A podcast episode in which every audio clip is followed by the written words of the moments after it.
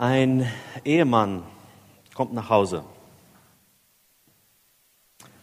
Er hat einen langen Tag gehabt auf Arbeit, musste viele Anrufe machen, musste mit China, mit Israel und, und so weiter reden und versuchen, vieles zu schaffen.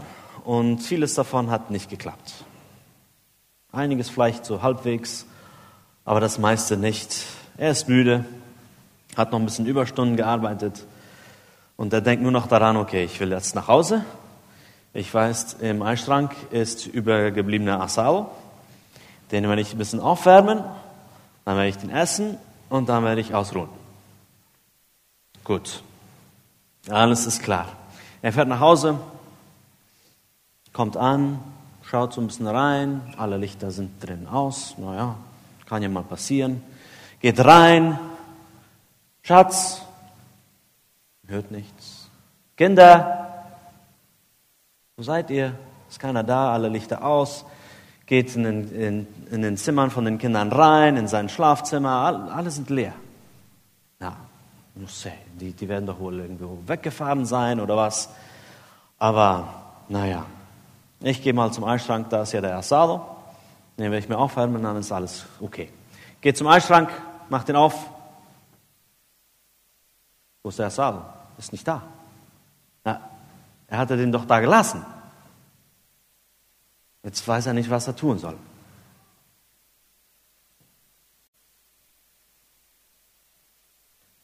Und wir bleiben gespannt, was passieren wird.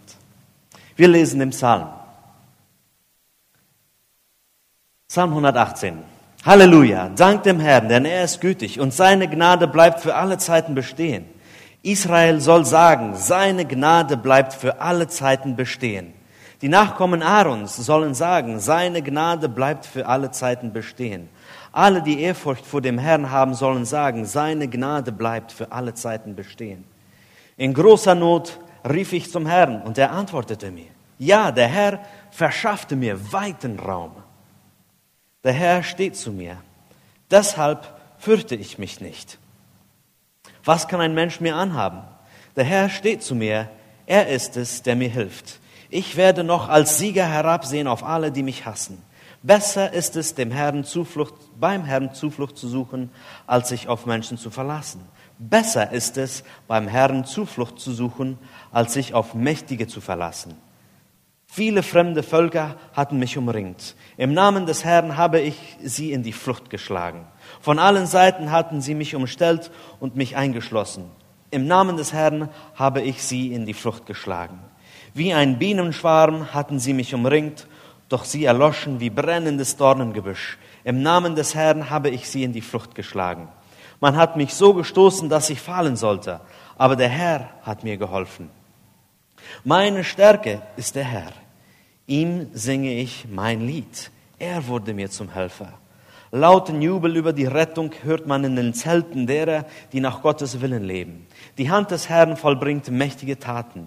Die rechte Hand des Herrn ist siegreich erhoben. Ja, die Hand des Herrn vollbringt mächtige Taten. Ich werde nicht sterben, sondern leben und von den Taten des Herrn erzählen. Der Herr hat mich zwar hart bestraft, aber dem Tod hat er mir nicht, hat er mich nicht preisgegeben.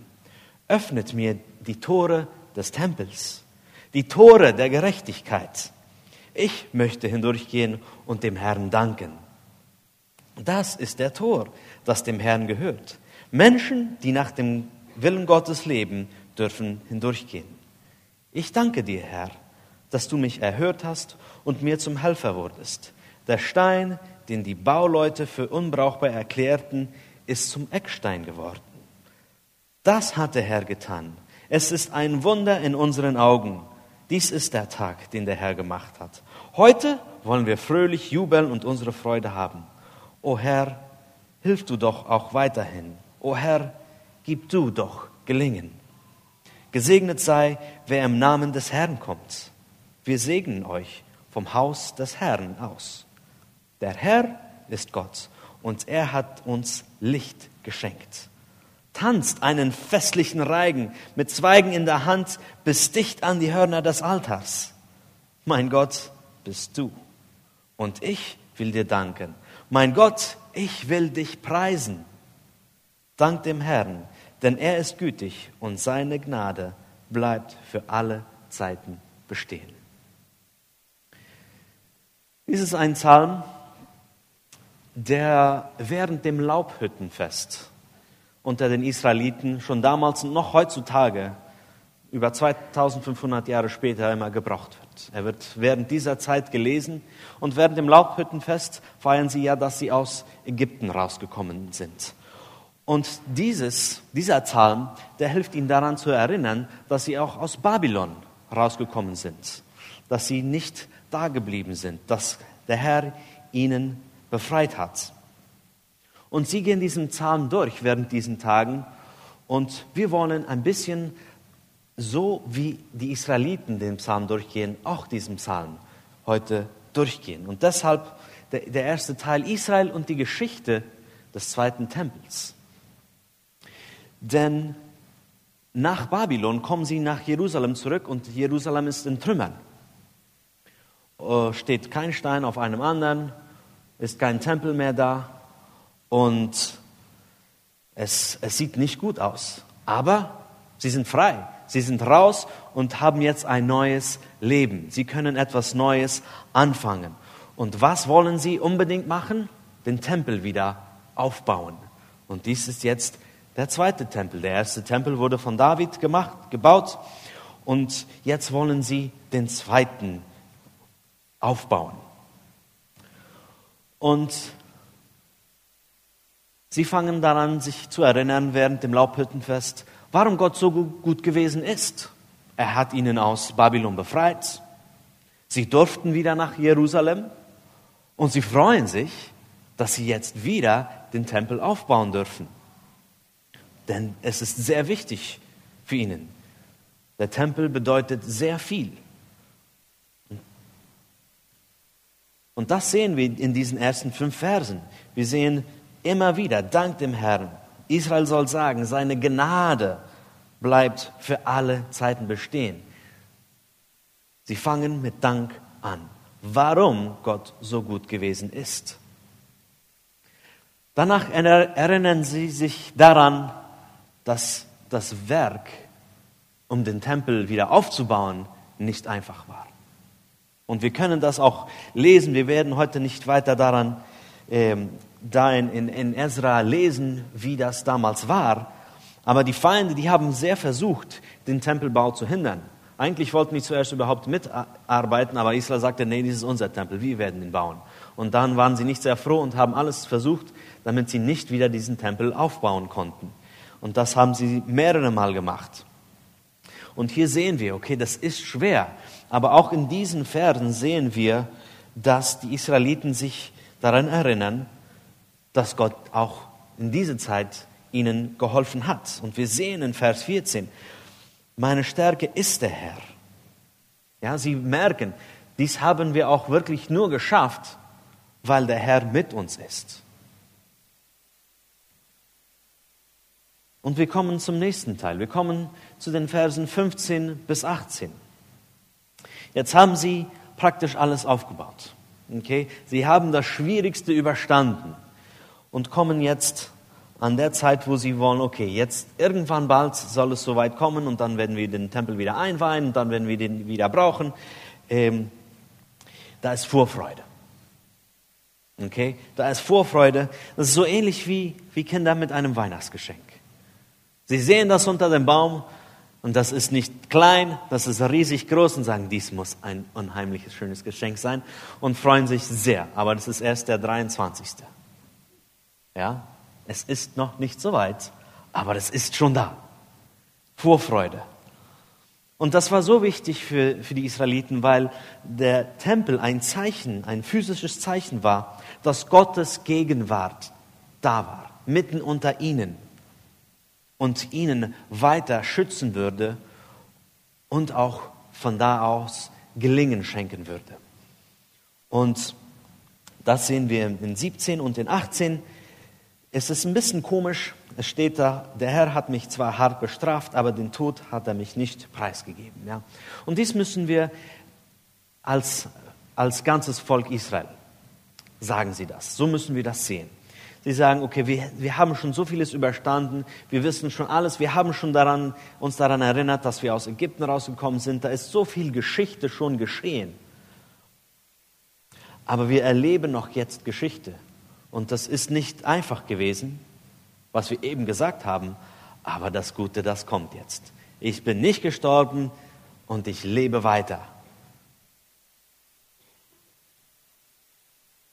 Nächst, nächster Teil der Vorfreude, die Tore des Tempels werden bald geöffnet. Wir lesen in Vers, Verse 19 und 20, da sagt das Volk, öffnet mir die Tore des Tempels, die Tore der Gerechtigkeit. Ich möchte hindurchgehen und dem Herrn danken. Und wahrscheinlich dein, dann ein Priester oder wer in Vers 20, der dann antwortet, das ist das Tor, das dem Herrn gehört. Menschen, die nach, dem Gottes, nach Gottes Willen leben, dürfen hindurchgehen. Das Volk hatte schon eine große Sehnsucht, in, das, in, die, in den Innenhof des Tempels reinzugehen, denn sie wussten, von da aus, weil da Gottes Geist herrscht, da wird auch der Messias eines Tages kommen. Und er wird von da aus, von innerhalb den Tempel, wird er regieren und das mit Gerechtigkeit. Und sie wussten, okay, da wollen wir schon hin, wir wollen schon ein bisschen davon schmecken, wie es sein wird. Denn wir wissen, Gott hat einen Messias versprochen. Irgendwann muss er kommen. Wir wollen schon rein und ein bisschen Vorgeschmack haben. Und sie dachten wahrscheinlich da auch an ein paar Verse, so wie Jesaja 26, 2 bis 4. Tut auf die Tore, dass hineingehe das gerechte Volk, das den Glauben bewahrt. Wer festen Herzens ist, dem bewahrst du Frieden, denn er verlässt sich auf dich. Darum verlasst euch auf den Herrn immer da, denn der Herr ist ein Fels ewiglich. Oder Psalm 24, 7. Machet die Tore weit und die Türen in der Welt hoch, dass der König der Ehre einziehe. Und jetzt kommt ein Teil ganz unerwartet. Wir waren ja schon dabei, wir würden ja jetzt schon den, den Tempel einweihen. Die Tore würden geöffnet werden, wir würden reingehen. Und jetzt sagt es auf einmal, der Stein, den die Bauleute für unbrauchbar erklärten, ist zum Eckstein geworden. Das ist eine, einer unerwarteten Stelle und es ist ein, ein Vers, den wir auch nicht erwartet hatten. Der unerwartete Eckstein. Und es, es gibt Leute, wir, wir können das nicht genau wissen, es gibt Leute, die sagen, es könnte eventuell sein, dass sie einen Stein gebraucht hatten, den sie damals gefunden hatten, als sie nach Jerusalem kamen. Es waren viele Steine da. Es war eventuell auch ein Stein, der vielleicht beim ersten Tempel dabei war. Sie sagten, okay, diesen werden wir wieder brauchen. Äh, eigentlich wollten die Leute, die, die da, man muss sagen, die Ingenieros, die wollten den eigentlich nicht brauchen aber den wollen wir brauchen. Und was wir auch vom Eckstein wissen, ist es, dass der wichtigste Stein des Tempels war. Denn er gab Stabilität, es war der größte Stein, und es gab auch die Richtung an. Okay, hierhin und hierhin müssen die Wände gebaut werden. Und es sagt hier mittendrin, es war ein Stein, den die Bauleute für unbrauchbar erklärten, doch er ist zum Eckstein geworden.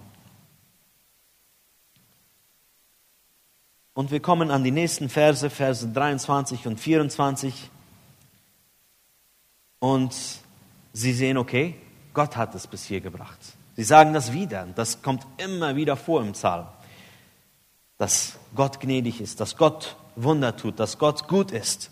Und sie sagen, das hat der Herr getan. Es ist ein Wunder in unseren Augen. Sie merken, dass sie überhaupt am Leben sind, dass sie überhaupt als Volk noch eine Identität haben, ist ein Wunder. Denn sie waren praktisch vergessen, tot, ohne Freiheit. Keiner wusste wirklich mehr, wer sie waren, außer vielleicht noch ein paar Römer. Aber sie waren praktisch nicht mehr das, was sie glaubten, was sie von Gott bestimmt waren. Aber jetzt, jetzt während dem Laubhüttenfest sie waren jetzt wieder da in Jerusalem und, und sie erinnerten sich daran, Gott ist gut gewesen, wir haben den Tempel wieder aufgebaut, er hat etwas Gutes vollbracht. Und das bedeutet, dass die Errettung jetzt da ist. Denn wenn der Tempel da ist, ist Gott da. So war das für sie. Ja? Das war ein klares Zeichen. Wenn wir den Tempel haben, dann ist Gott ganz klar unter uns und wir sind errettet. Und gleichzeitig wussten sie auch noch immer im, Hinter, im Hintergedanken, es kommt aber noch eine größere Rettung. Das muss noch kommen. Gott hat es versprochen. Und das erwarten wir. Und das ist auch gut so. Sie hatten Erwartungen.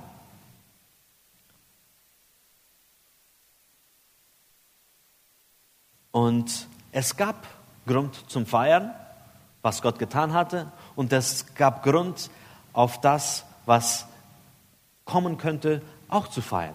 Denn es würde ja auch gut sein. Gott war bis jetzt gut gewesen, er wird weiter gut sein, der Messias muss eventuell kommen. Vers 27 spricht davon, dass der Herr uns Licht geschenkt hat. Und für, für die Israeliten zu dieser Zeit während dem Laubhüttenfest war das wahrscheinlich so, dass sie alle zum Tempel schauten, weil der Tempel, der war beleuchtet, weil ringsherum waren alle Leute in den Hütten, hatten alle ihr kleines Feuer angezündet und auch nachts konnte man von weitem den Tempel gut sehen. Und das war für ihnen dann noch so klarer. Auch wenn du noch nicht da warst, kam es ein bisschen später an. Aber du konntest von Kilometer weit schon sehen, der Tempel, der ist beleuchtet. Da ist unsere Errettung. Das Licht ist da. Und deshalb wird Gott weiter gut sein. Verse 28 und 29. Mein Gott bist du und ich will dir danken. Mein Gott, ich will dich preisen. Sie kommen wieder zum Anfang.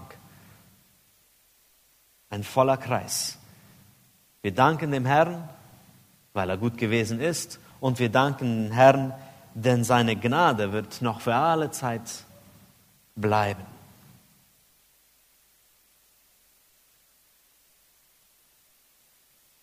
Die Geschichte, warum Jesus auf, auf die Welt kommen musste, kann man ungefähr in diesen Titeln auch sehen, die wir eben durchgegangen sind. Und wir wollen die Geschichte auch ganz kurz durchgehen. Warum ist Gott so gut gewesen? Gott ist gut gewesen, weil er schon von Anfang an dabei war. Der Sündenfall kam, er gab Adam und Eva Kleider. Ägypten und Babylon haben wir ja schon erwähnt. Er hat Israel befreit. Er war noch weiter mit seinem Volk während der Zeit der Richter. Er hat immer wieder einen Erlöser geschickt und immer wieder Israel befreit. Und durch die Propheten hat er auch immer wieder so viel Gutes gesprochen und gesagt, was er noch machen möchte. Natürlich, es gab auch viele Ermahnungen, aber Gott war dabei. Er hat gesprochen. Er war, er ist gut gewesen.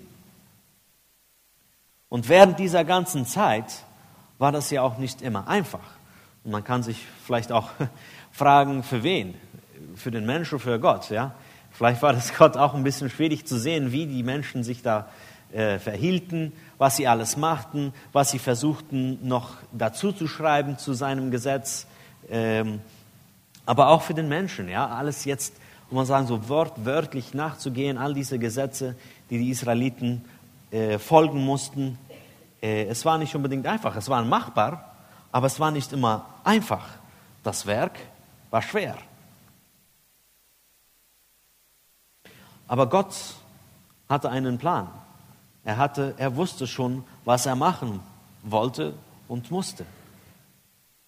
Und jetzt kommt die Zeit, wo die Vorarbeit zu Ende war. So wie auch vorher ist Vorfreude da. Jetzt kommt etwas Gutes und man fängt es an zu merken. Und wer merkt es? Zacharias und Elisabeth, sie merken es. Maria und Josef merken es. Danach auch Johannes der Täufer, auch noch im Leib seiner Mutter, merkt es, hier kommt, hier kommt er. Es kommt. Es ist nah.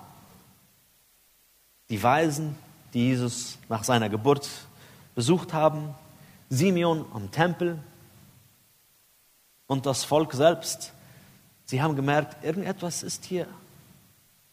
Und das scheint, es ist etwas am Drehen.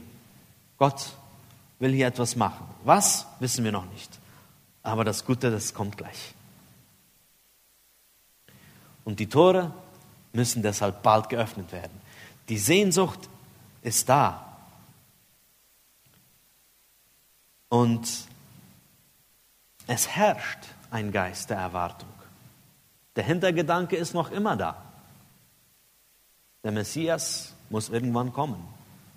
Und einige scheinen wenigstens zu glauben, dass es, so bald, dass es bald so weit sein könnte, dass dies eventuell der Messias ist. Und fragen sich, wird er in den Tempel einziehen? Wird er die Tore aufmachen? Wird er von jetzt an da in Gerechtigkeit herrschen?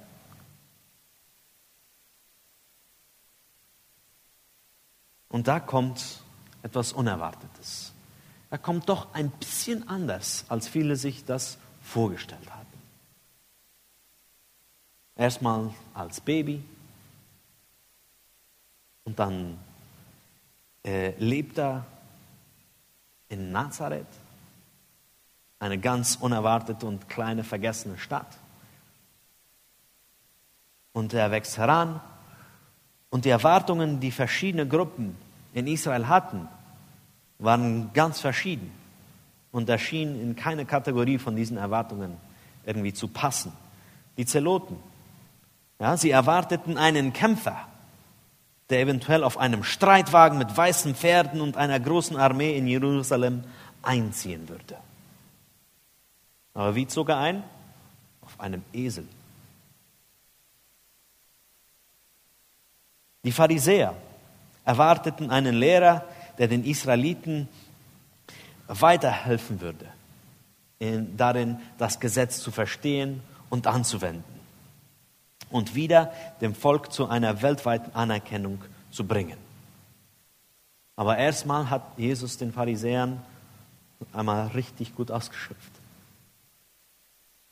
Und ihr Gesetz, das Gesetz, das die Pharisäer aufgestellt hatten, auf den Kopf gestellt. Die Sadduzäer erwarteten einen politischen Führer, der mit den Römern zurechtkommen würde. Er müsste irgendwie ganz weise sein, politisch agieren können. Und jetzt kommt ein Jesus und der sagt, ne, gebt dem Cäsar, was dem Cäsar gehört. Wird schon alles irgendwie werden, aber so nicht. Und die Essener erwarteten wahrscheinlich sogar zwei verschiedene Messias. Einen vom Abstammen Davids und einen vom Abstammen Aarons. Das heißt, sie erwarteten einen König und sie erwarteten einen Priester die zusammen irgendwie herrschen würden. Und jetzt kam einer, nicht zwei. Und der auch nicht der Art König und auch nicht, wahrscheinlich auch nicht der Art Priester war, den sie erwartet hatten. Gott hatte aber nicht das verworfen, was er schon angefangen hatte, sondern hatte und hat noch immer die Absicht, das zu brauchen, was er schon gemacht hat, was er angefangen hat. Und er möchte etwas tun. Und wir kommen zum nächsten Teil. Der Herr ist der Vollender allen guten Dinge. Und das sehen wir, dass Gott durch Jesus alles vollendet. Das sehen wir am Kreuz. Das, das, das zeigt auch ein bisschen sogar schon auf die Zukunft hin. Gott ist der Vollender allen guten Dinge. Und die Errettung ist jetzt da. Jesus, der Messias, der Eckstein in Person, er ist jetzt da. Und es ist der letzte Tag des Laubhüttenfestes. Und es war so ganz normal, dass da viel Feier war. Das war ganz normal, dass sie mit all den Zweigen hin und her wehten. Das machten sie jedes Jahr so. Und jetzt wollten sie das für Jesus machen. Und sie dachten, es könnte ja der sein. Und die Erwartung, dies könnte wirklich der Messias sein, schien zu steigen. Und wir wissen, das kam, weil sie wussten, dass Gott das versprochen hatte. Und jetzt ist das Licht der Welt da. Jesus sagt es selbst, ich bin das Licht der Welt. Er hilft uns, die Sachen so zu sehen, wie Gott sie schon immer gewollt hat. Und deshalb gibt es Grund zu feiern. Unsere Dunkelheit kommt einem Ende zu. Und wir sollen von weit ab gesehen werden, dass in uns das Licht wohnt. Und deshalb können wir auch Gott danken. Wir können sagen, er ist gut gewesen. Diese Geschichte, die er geschrieben hat, ist unglaublich. Und wir sind jetzt hier. Und Gott hat seine Güte so klar bewiesen. Und das Allerbeste davon ist, dass, es, dass er es nicht aufhören wird zu tun. Er wird nicht aufhören, gut zu sein. Er wird noch weiter in meiner und deiner Geschichte am Wirken sein und uns seine Güte zeigen. Er wird anderen seine Güte zeigen. Und er wird es am letzten Tag auch noch so machen, dass all diejenigen, so wie es in Vers 20 sagt, die nach Gottes Willen leben, hinein in die ewige Güte des Herrn gehen dürfen und nichts mehr als vollkommene Güte erleben können. Und dann ist die Frage, wie hilft das mit unseren Erwartungen? Ihr erinnert euch an den Ehemann, der nach Hause kam, kein Fleisch im Eisschrank. Er ist da im Haus, im Dunkel und hört auf einmal vom Hof, Schatz, komm, sagt seine Frau. Okay, naja, er geht dann so langsam nach hinten geht in den Hof hinein, da sieht da seine Frau, er sieht da seine Kinder. Und was haben sie gemacht? Sein Lieblingsessen, ein Gruppegießo. Und was haben die dazu gebraucht? Das Asado-Fleisch. Also besser konnte es ja nicht werden. Mit seiner Familie, sein Lieblingsessen, mit dem Asado-Fleisch noch dazu. Und so ähnlich wie es vielleicht diesem Mann erging, der eine Erwartung hatte, ich will nur nach Hause essen, ausruhen, und jedoch etwas anderes fand, aber was ihm viel besser tat. Vielleicht geht es uns auch ab und zu so. Und vielleicht können wir auch diesen Psalm selbst mit diesen Titeln durchgehen. Und wir können sehen, Warum ist Gott so gut gewesen zu mir? Wir haben schon alle von ihm gehört. Wir haben schon alle etwas Gutes von Gott erlebt. Deshalb sitzen wir ja heute hier. Wir wissen, das Werk ist nicht immer einfach, aber wir wissen, es ist möglich, weil Gott mit uns ist. Und wir wissen, dass Gott immer wieder in unserem Leben neue Kapitel dazu, dazu schreibt, neue Geschichte. Aber die alte immer wieder Teil dieser neuen Geschichte ist. Und oft in unseren Geschichten kommen Kapitel, die wir nicht erwartet hatten. Oder vielleicht hatten wir sie erwartet, aber sie kommen irgendwie ganz anders. Wir dachten, es würde so sein und Gott macht es ganz anders, aber trotzdem viel besser, als wir es geplant oder gewollt hatten. Und letztendlich bringt er uns zu einer besseren Stelle dadurch, dass er das so gemacht hat, wie er es wollte. Unerwartet, aber besser. Und bringt uns zu einer Stelle, wo wir ihm mehr vertrauen können. und wir ganz klar erkennen, erkennen können, dass er uns geholfen hat, dass er unsere Errettung ist, dass er unser Licht ist und dass wir keinen Grund haben zu zweifeln, dass er gut war, ist und sein wird.